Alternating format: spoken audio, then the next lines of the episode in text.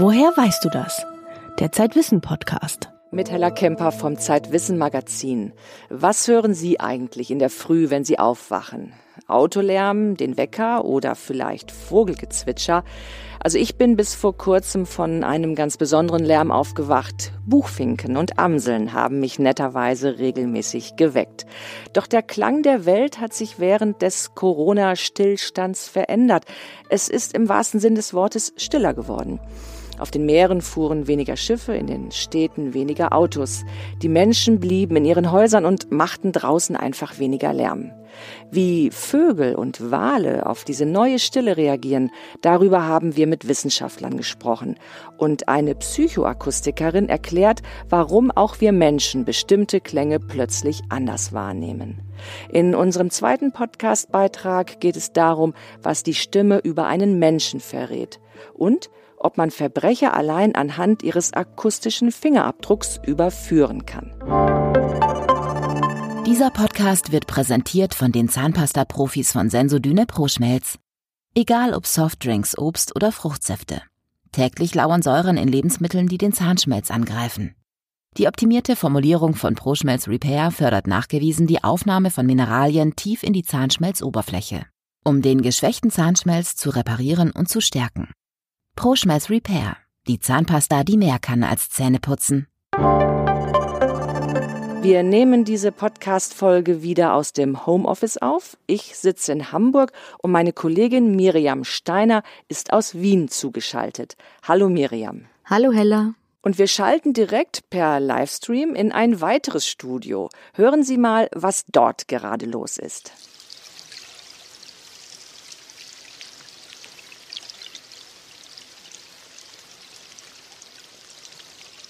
Die Geräusche nimmt ein Unterwassermikrofon auf. Das ist in etwa 17 Meter Tiefe, 200 Meter vor der kanadischen Küste montiert.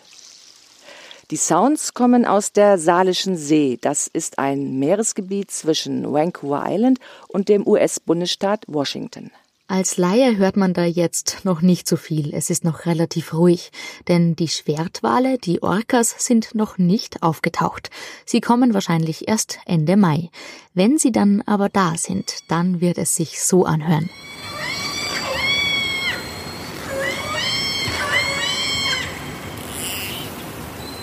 Es gibt aber noch einen weiteren Grund, warum es hier so ruhig ist.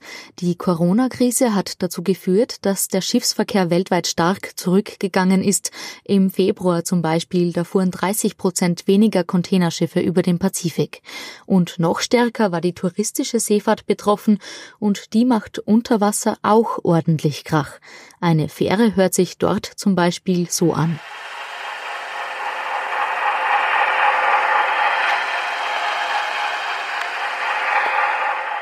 Und weil jetzt weniger Schiffe unterwegs sind, sinkt der Lärmpegel im Meer. In der Gegend von unserem Unterwasserstudio hier in Kanada, da gibt es auch schon ganz aktuelle Daten. Hier haben Meeresforscher im April einen Rückgang von mehr als fünf Dezibel gemessen. Dort ist es jetzt also nur noch halb so laut wie normalerweise. Die Corona-Krise ist für die Wissenschaft ja gewissermaßen ein riesiges natürliches Experiment mit Auswirkungen auf uns Menschen, aber auch auf die Natur. Wie reagieren denn die Wale auf die ungewohnte Ruhe? Hm, das können die kanadischen Walforscher noch nicht sagen, denn die Wale tauchen ja erst zwischen Ende Mai und Juli in der Salischen See auf. Aber es gibt einen ähnlichen Fall nach 9-11, nach den Terroranschlägen vom 11. September 2001. Da waren auch für einige Zeit weniger Schiffe unterwegs und da fanden Biologinnen und Biologen dann heraus, dass Glattwale vor der Ostküste Kanadas weniger Stress hatten. Wie kann man sowas messen? Das klingt jetzt vielleicht etwas seltsam, aber tatsächlich haben die Forscher Walkot, der auf dem Wasser schwimmt, eingesammelt und darin Hormone gemessen. Und den Walkot haben sie mit Spürhunden entdeckt, die am Bug ihrer Forschungsschiffe stehen und schnuppern. Kein Scherz, es gibt ein Foto davon. Lärm kann sich aber auch auf die Kommunikation von Walen auswirken, also auf das, was viele unter dem Begriff Wahlgesang kennen. Das kann dazu führen, dass die Tiere entweder nicht mehr vokalisieren oder dass sie lauter vokalisieren oder dass sie den Frequenzbereich ändern, indem sie vokalisieren. All das nennt man eine sogenannte Lombard-Response. Das ist sozusagen der Effekt, dass man äh, zum Beispiel in einem großen lauten Saal, äh, wo viele Menschen sind, auf einmal anfängt lauter zu sprechen. Das ist Michael Dehne. Er ist Kurator für Meeressäugetiere am Deutschen Meeresmuseum in Stralsund. Das ist eine Sache sozusagen, das ist noch eine relativ einfache Verhaltensänderung, aber es kann zu vielem führen. Es kann dazu führen, dass eben zum Beispiel Nahrungsquellen nicht mehr korrekt aufgesucht werden können oder eben eine Verpaarung von verschiedenen Tieren unterbleibt. Michael Dehnes Forschungsschwerpunkt liegt auf Schweinswalen in der Ostsee. Auch er benutzt dort Unterwassermikrofone und dabei hat er auch selbst schon ein bisschen Wahlsprache gelernt. Wenn ein Schweinswal sich zum Beispiel einem Fisch nähert, dann hört sich das so an. Ähm, und wenn er denn näher an den Fisch rankommt, dann kommen diese Signale dichter aufeinander. Äh, dann ist es auf einmal. Äh, und dann geht er ganz dicht an den Fisch ran und dann macht er einen sogenannten Bass. Bzzzt. Äh, und in dem Moment hat er dann hoffentlich den Fisch gefangen. Sehr melodisch ist es nicht. Aber es ist natürlich für den Schweinswal sehr wichtig, weil er diese Klickgeräusche nicht bloß für die Kommunikation nutzt, sondern eben auch, um die Beute aufzuspüren. Im Original hört sich das dann so an.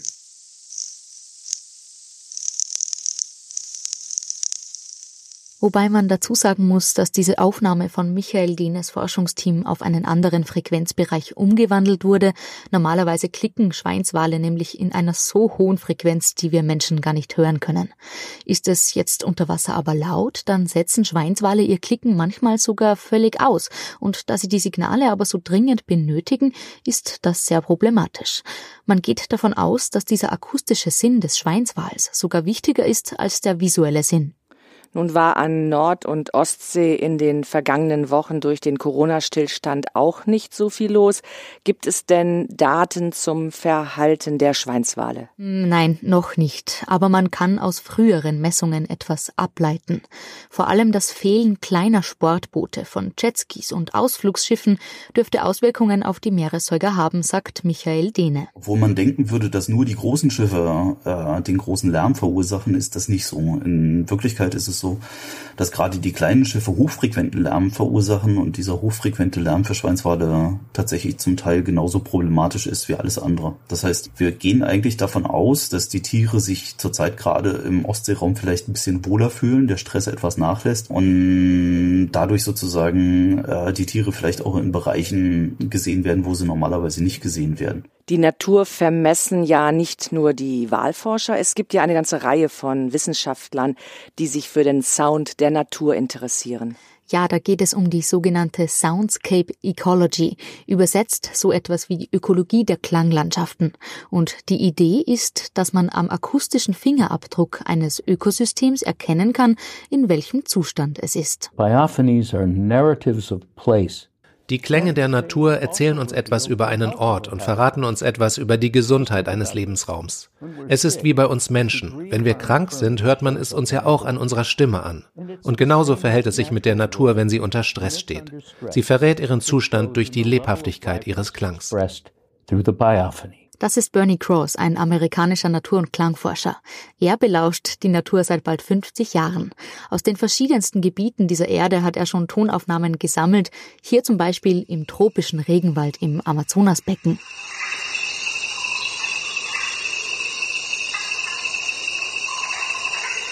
Oder hier in Kanada, etwa 300 Kilometer nördlich von Toronto, wo man Wölfe hört.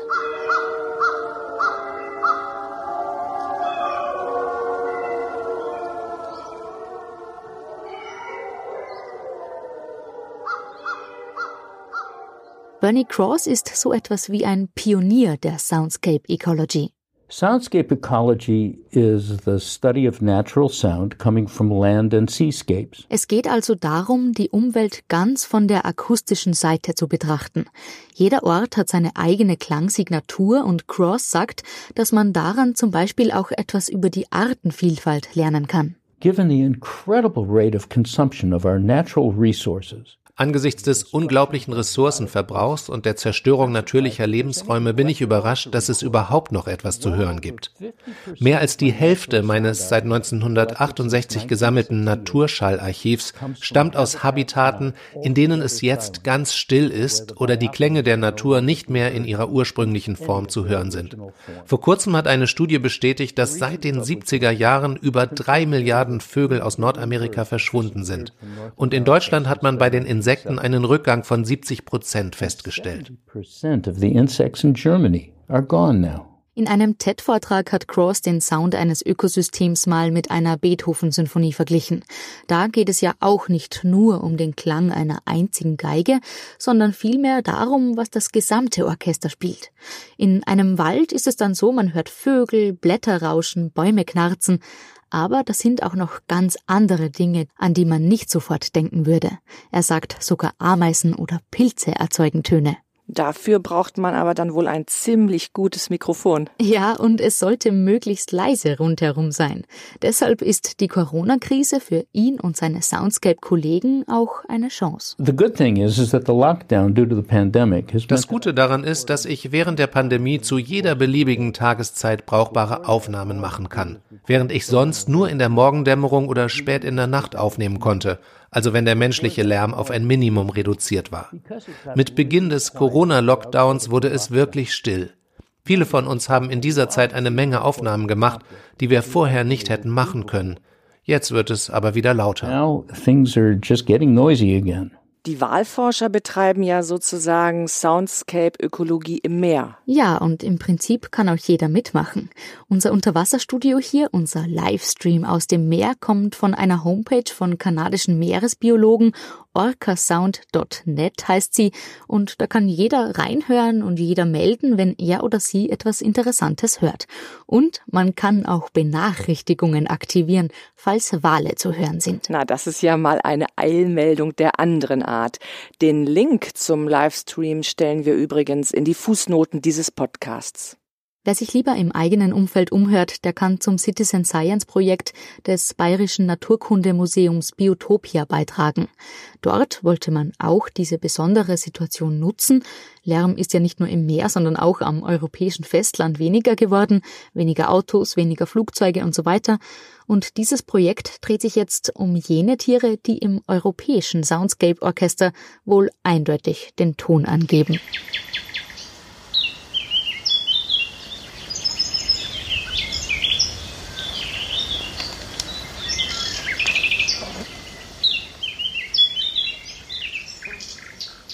Hier hören wir Vögel, die ich in der Nähe des österreichischen Neusiedlersees aufgenommen habe, als ich dort für unseren Podcast mit Vogelforschern unterwegs war. Zwei Nachtigallen, ein paar Pirole, eine Mönchsgrasmücke und ein Buchfink sitzen da in den Baumkronen, denn es ist nämlich so, dass auch Vögel ihren Gesang an die Geräuschkulisse ihres Umfelds anpassen. Und das Naturkundemuseum möchte gerne wissen, ob in der Corona-Zeit etwas anders war als sonst. Deshalb kann man da momentan auch eigene Aufnahmen von Vogelgezwitscher einsenden. Man weiß ja, dass Vögel in der Stadt oder zu bestimmten Uhrzeiten lauter singen, weil sie sonst vom Verkehrslärm übertönt würden. Gibt es schon erste Ergebnisse aus der Corona-Zeit? Hm, für eine gründliche Analyse ist es noch zu früh aber die ersten Eindrücke und Erfahrungen der Ornithologen sprechen schon dafür. Der Vogelkundler Erwin Nemeth war auch in den vergangenen Wochen während der Ausgangsbeschränkungen für Vogelkartierungen unterwegs. Es war schon ganz interessant zu erleben. Ja. Und äh, auch in der Stadt, also man hört die Vögel, hat die Vögel viel besser gehört und viel weiter und so. Ja, diese Corona-Zeiten, ich habe es ich verglichen mit einem, so einem frühen Sonntagmorgen, ganze Zeit. Sonntagmorgen, weil Vögel, das hat eine Studie aus Berlin gezeigt, Sonntagmorgens leiser singen als unter der Woche. Von Montag bis Freitag müssen sie lauter singen, um Artgenossen trotz des Verkehrslärms zu erreichen. Eine andere Strategie ist, dass die Frequenz ein bisschen höher wird. Das ist zum Teil bei der Kohlmeise oder bei der Ampel festgestellt worden. Die Idee ist, dass man ein bisschen ausweicht diesem tieffrequenten Lärm. Eine andere Strategie ist, dass man überhaupt vermeidet, zu einer Raschauer zu singen. Das machen Rotkirchen in, in englischen Städten, ist das nachgewiesen worden. Offenbar haben da Vögel und Wale etwas gemeinsam. Was die Vögel hier in Österreich betrifft, ist man allerdings jetzt Mitte Mai schon fast wieder zurück in der Normalsituation. Also zumindest der Straßenlärm hat seit den Lockerungen wieder voll eingesetzt, ganz zum Leid der Ornithologen. Auch wir Menschen sind ja eingebettet in eine akustische Umgebung, die sich im Corona-Stillstand extrem verändert hat. Deshalb hast du noch mit einer Psychoakustikerin gesprochen, die forscht darüber, wie der Mensch mit Lärm umgeht. Das ist Brigitte Schulte-Fortkamp. Sie war 20 Jahre lang Professorin für Psychoakustik und Lärmwirkung an der Technischen Universität Berlin. Normalerweise koordiniert sie jedes Jahr den Tag gegen Lärm, aber zur Corona-Ruhe hat sie etwas gesagt, was mich eigentlich ziemlich überrascht hat. Das mag mir jetzt jeder verzeihen, der sich durch Geräusche und Lärm gestört wird. Ich finde es nicht schön und ich wünsche mir die alte Situation wieder oder zumindest eine, die vergleichbar das sprudelnde Leben sozusagen wiedergibt. Auch bezogen auf die vielen Geräusche, die wir dann hören. Ich persönlich finde die Stille bedrückend. Brigitte Schulte-Fortkamp entschied sich sogar dafür, den Aktionstag gegen den Lärm am 29. April ganz ausfallen zu lassen. Stille steht ja sonst für Ruhe, für Erholung, aber in der Corona-Krise bekommt Stille plötzlich noch eine ganz andere Bedeutung. Wir haben es plötzlich mit einer akustischen Situation zu tun gehabt, die sich total verändert hat. Vielleicht so ein bisschen dahin, wie sich es viele wünschen. Es wird ja leiser. Aber diese Art von Stille oder sagen wir leise sein, äh, hatte ja eine ganz andere Bedeutung. Die war ja geprägt ist ja eigentlich auch immer noch durch die Angst vor der Krankheit, die Angst vor dem Tod äh, und die Beschränkungen, die dazu führen sollen, dass man sozusagen sich in sicherer, äh, sozusagen sicher für sich selbst verhält in dieser Umgebung. Geräusche gehören normalerweise zu unserem Alltag dazu. Wir verbinden Klänge mit Orten, mit Situationen, mit anderen Menschen. Ein klassisches Beispiel dafür sind Bürogeräusche. Man kennt das ja, die Tastaturgeräusche der Kolleginnen und Kollegen, Telefonate, der Drucker. All das sind Geräusche, die ganz typisch sind für diesen Ort, fürs Büro. Naja, die manchmal aber auch ziemlich nerven und, und ablenken können und vor allem ungesund sind. Natürlich, keine Frage, aber offensichtlich gehören sie für Büromenschen auch irgendwie dazu. Sonst würde es diese eine Website I Miss the Office nicht geben. Da kann sich jeder, dem es jetzt im Homeoffice zu still ist, klassische Bürogeräusche anhören. Klingt dann so.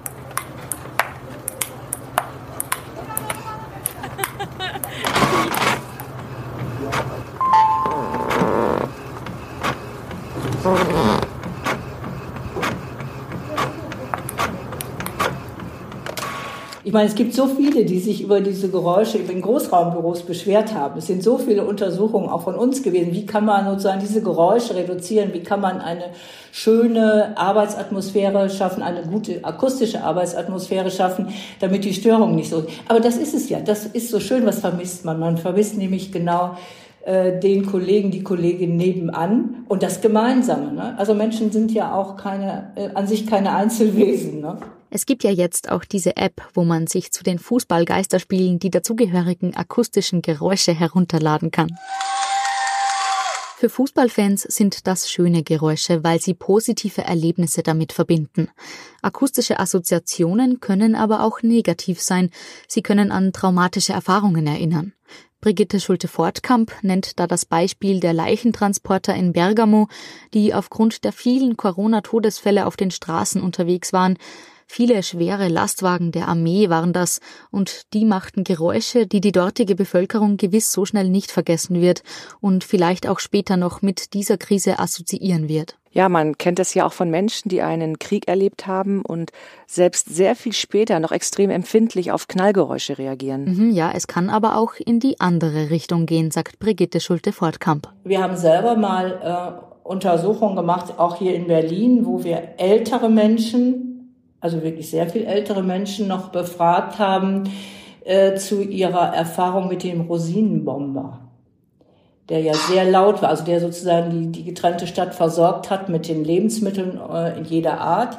Und da hat keiner gesagt, dass es ein lautes Geräusch war. Naja, sie brachten ja auch schöne Sachen und keine lebensbedrohlichen Bomben. Mhm, ganz genau. Die Krise der vergangenen Wochen kann jedenfalls verschiedenste Verknüpfungen, die wir bisher mit Geräuschen hatten, verschoben haben, sagt Schulte Fortkamp. man hört vielleicht anders hin, sagen wir mal so. Man hat vielleicht jetzt auch gehört auf die Gefahren. Vielleicht hat man auch viel, wenn man in großen Wohneinheiten hört, das kann ich jetzt nur vermuten, auch viele Geräusche gehört, die man am liebsten nicht gehört hätte. Sprich, äh, viel Streit oder Weinen oder auch äh, andere Dinge, die auch schön sein können. Aber ähm, das sind alles Verschiebungen. Das heißt, weil sich die akustische Umwelt jetzt verändert, und mit der, mit der Veränderung der akustischen Umwelt ja eben auch die, die Bewegungen wieder anders sind, ähm, wird es andere, in Anführungszeichen, Besetzungen geben der Geräusche. Das sehe, sehe ich schon so. Also einerseits wurde unsere Wahrnehmung, also dieses genaue Hinhören durch die Corona-Stille geschärft und manche Klänge aus der Natur waren tatsächlich kurzzeitig verändert. Und die andere Sache betrifft die Bedeutung der Geräusche. Autos, laute Musik, die Geräusche der Nachbarn, all das klingt nach Corona zwar genauso wie zuvor oder während der Krise, aber in unseren Ohren doch ganz anders. Ich habe mir sogar neulich überlegt, ach, was würde ich mich freuen, in einem richtig lauten Restaurant zu sein, ja, wo man normal kommunizieren kann, ey, wo man wirklich, wo, der, wo es wirklich abgeht, ja, wo Kommunikation ist und Stimmung. Für den Sehsinn gibt es da diese eine Redewendung. Man sagt dann, man sieht etwas mit anderen Augen oder etwas erscheint in einem neuen Licht. Hier ist es eher so, als würde man etwas mit neuen Ohren hören oder es ertönt in einem neuen Klang. Na dann lass uns doch zum Schluss noch einmal einen Wal genießen. In Ordnung. Wie wär's denn mit diesem Buckelwal? Aufgenommen 2017 vom Monterey Bay Aquarium Research Institute nahe der Küste Kaliforniens.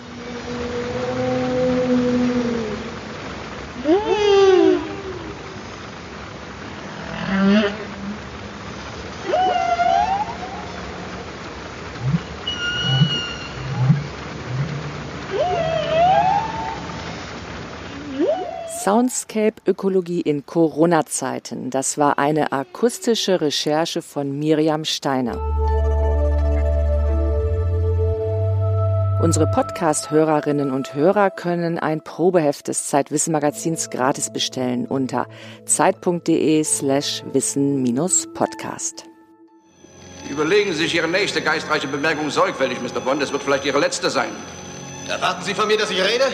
Nein, Mr. Bond, ich erwarte von Ihnen, dass Sie sterben.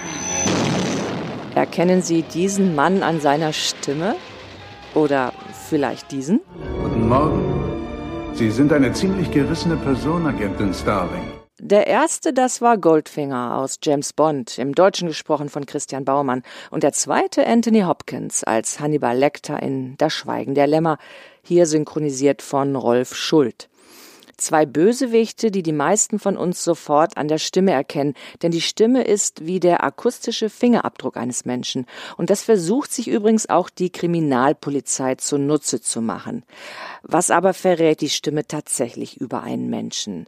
Zeitwissenautorin Lia Rodehorst guckt nicht nur gern Krimis, sie wollte wissen, wie gehen Ermittler vor, wenn sie einen mutmaßlichen Täter anhand seiner Stimme entlarven wollen. Genau. Um das herauszufinden, habe ich mit drei forensischen PhonetikerInnen gesprochen, die Menschen anhand ihrer Stimme identifizieren. In Deutschland gibt es aktuell etwa nur 20 forensische PhonetikerInnen, also Profis im Analysieren von Stimmen oder Lauten. Und Forensik bedeutet? Dass Verbrechen systematisch untersucht werden. Und Phonetik ist die Erforschung der gesprochenen Sprache. Wie das im Krimi-Klischee aussieht, hat mir Christoph Meinertz erzählt. Er ist forensischer Phonetiker beim Landeskriminalamt in Brandenburg.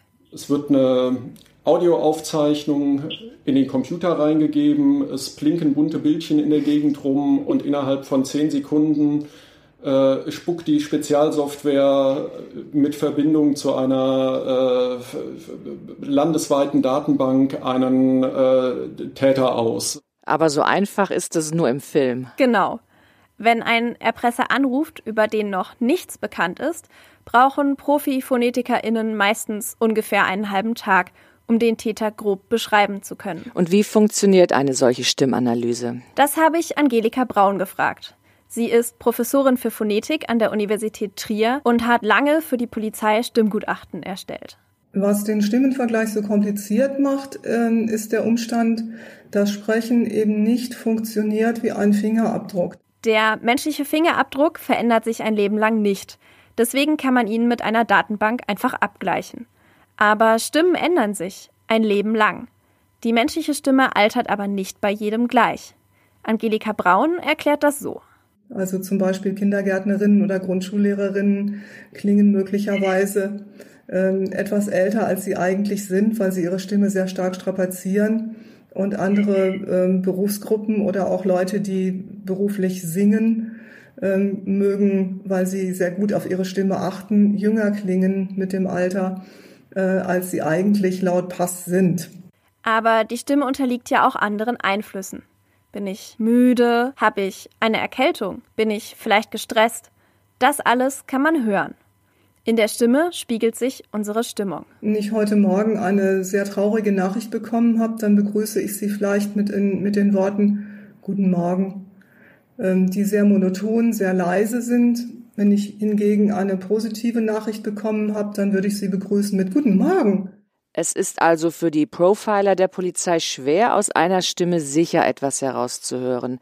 Und außerdem könnte ich ja als Erpresserin beispielsweise meine Stimme auch verstellen. Ich könnte so tun, als ob ich aus Frankreich käme. Die Polizei würde aber trotzdem in Deutschland nach dir suchen. Denn wenn man genau hinhört, dann klingt dein Akzent anders als ein echter. Details passen nicht richtig zusammen und das würde PhonetikerInnen schnell auffallen. Naja, ich könnte ja auch höher oder tiefer sprechen oder einen Stimmverzerrer benutzen. Mit dem klingt die Stimme tatsächlich ganz anders. Deswegen macht das in der Krimiserie Das Haus des Geldes der Chef der Bankräuber so, wenn er mit der Polizei telefoniert. Die Polizei kann den Richter um die Genehmigung bitten, dieses Schiff zur Verhinderung oder Verfolgung einer Straftat freizugeben, solange keine Urteilsverkündung stattgefunden hat. Wenn die Stimme so extrem verzerrt wird, dass man kaum noch sagen kann, ob sie hoch oder tief ist oder ob es ein Mann oder eine Frau ist, hätten selbst die forensischen PhonetikerInnen Schwierigkeiten, von einer Stimme auf bestimmte Merkmale einer Person zu schließen. Doch eine Chance bleibt. Die PhonetikerInnen achten auf Details. Wie hält es der Sprecher mit der Grammatik des Deutschen? Ähm, wie hält er es mit Fremdwörtern? Hat derjenige einen Lispelfehler und wenn ja, welchen? Außerdem kann man hören, ob jemand schnell oder langsam spricht. Auch regionale Prägungen wie zum Beispiel ein leichtes Sechseln können die Profis raushören. Sie achten auf die Tonlage oder auf Störungen in der Stimmbildung. Die entstehen beispielsweise durch Fehlbildungen am Kehlkopf oder den Stimmlippen. Christoph Meinertz und Cornelia Dubilzig sind beim Brandenburger Landeskriminalamt für Audio- und Stimmgutachten zuständig und achten auf Details, die ein Laie kaum wahrnimmt. Zum Beispiel, ob jemand besonders heiser oder rau spricht, ob jemand eine äh, ganz leise, behauchte Stimme hat oder besonders nasal. Ähm, diese, da haben wir einen Katalog entwickelt von forensisch relevanten stimmlichen Merkmalen, die wir dann systematisch anhand dieser Proben analysiert haben. Aus Stimmproben von 200 Probanden ermittelte das Team die Häufigkeiten für diese Merkmale bei deutschen Männern zwischen 18 und 45. Warum nur für Männer? Äh, ein Blick in die Kriminalstatistik erklärt das. Die meisten Verbrechen begehen Männer zwischen 18 und 45. Damit sind sie typische Kunden für ein phonetisches Gutachten. Und nutzen die Forensiker bei ihrer Analyse auch technische Hilfsmittel? Ja, als Ergänzung. Zum Beispiel wird die Höhe der Stimme mit Messgeräten ermittelt. Für etwas kompliziertere Messungen werden Programme eingesetzt, die mit künstlicher Intelligenz trainiert werden. Zum Beispiel, um die Sprechgeschwindigkeit zu ermitteln. Bei Aufnahmen in hoher Qualität funktioniert das gut, sagt Christoph Meinertz. Aber wir arbeiten in der Regel mit der akustischen Müllkippe, wenn Sie so möchten. Das heißt, dass er oft mit schlechten Aufnahmen zu tun hat weil Verbrecher mit Störgeräuschen in der Aufnahme dafür sorgen, dass es die Kommissare schwerer haben, mehr über den Täter zu erfahren. Angenommen, die Polizei hat jetzt einen Verdächtigen gefasst. Wie sicher ist die Beweisführung vor Gericht anhand eines Stimmvergleichs? Befunde aus einem Stimmgutachten sind nicht so sicher wie ein Fingerabdruck oder zum Beispiel ein DNA-Vergleich. Wir haben äh, Anteile in unserer Methode, die objektive oder messtechnische Befunde enthalten. Wir haben aber auch äh, Befunde aufgrund von Expertenwissen, also Dialekteinschätzung, Stimmqualitätseinschätzung. Und da steht natürlich immer bei einer ähm, gerechtfertigten äh, Verteidigung in der Gerichtsvertretung im Raum, naja, das ist ja alles schön, aber das haben Sie jetzt subjektiv so gehört. Ähm, das ist ja alles Kaffeesatzleserei. Die GutachterInnen können nur sagen, dass ein Täter mit an Sicherheit grenzender Wahrscheinlichkeit wirklich auf der Aufnahme zu hören ist. Als Entführer könntest du aber natürlich trotzdem auf Nummer sicher gehen und einfach direkt Dr. Evil aus der Bond-Parodie Austin Powers für dich sprechen lassen, wenn du das Lösegeld verlangst. Schließlich sagt niemand so schön wie er. Eine Million Dollar. Eine Stimme sagt eben manchmal mehr als tausend Worte. Lia, vielen Dank für deine Einblicke in die Arbeit der Stimmexperten im Landeskriminalamt.